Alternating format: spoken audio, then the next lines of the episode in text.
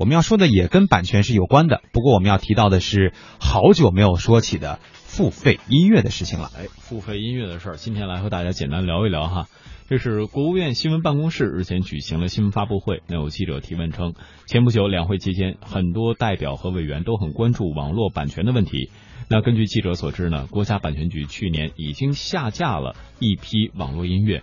那今年呢，对网络音乐和网络文学的侵权盗版行为，又会有哪些进一步的工作计划呢？嗯，相关的负责人表示说呢，两会期间，全国人大代表和全国政协委员关注著作权，特别是网络环境下的著作权保护问题。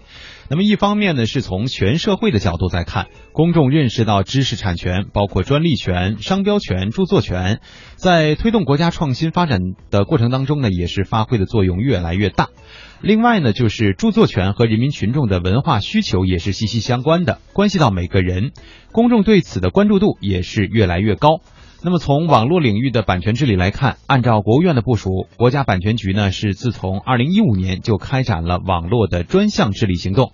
当时呢，版权局是和公安部、信息和产业部，也就是现在的这个工业和信息化部哈，三家联合开展了这项行动。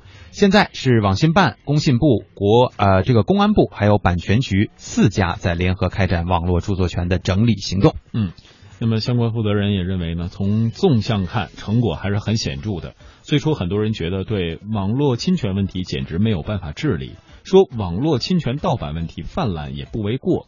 而经过十年的治理啊，应该说现在的情况大为改观。网络著作权领域主要覆盖了网络电影、电视、音乐、舞蹈、戏剧、书报刊以及软件等等。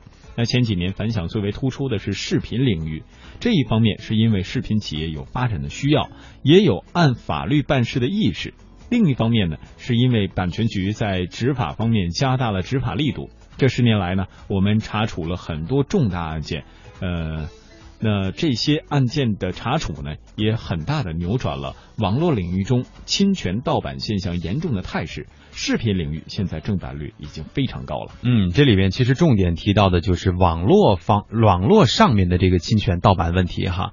呃，原来确实是有这样的现象，就是无论是音乐也好，还是图书啊、影视剧也好，呃，大家可能都有点习惯了，说我先上网上搜搜有没有啊。如果有的话呢，我就不去买正版了，或者我就不去电影院了。但是以后真的有可能让我们的这个呃，就是通过这种渠道能够看到这种东西的。几率、几率和机会都是越来越少了。你看现在为什么？刚才我开玩笑说，哎呀，这个电子阅读都需要付费，所以我就不买了哈。也确实是有很多书目啊，上面比如说开篇写的非常的精彩，但你阅读到三分之一的时候，就软件就会提示，如果您需要，请您购买正版再继续阅读。我觉得这也是一个对于作者和我们整个行业传播的这一种尊尊重啊。是，希望大家都能够一起做到吧。嗯，就像很多视频，你看了三分钟，请购买会员继续观赏。嗯，这其实也是有道理的，毕竟人家创作出来也是不容易啊。是。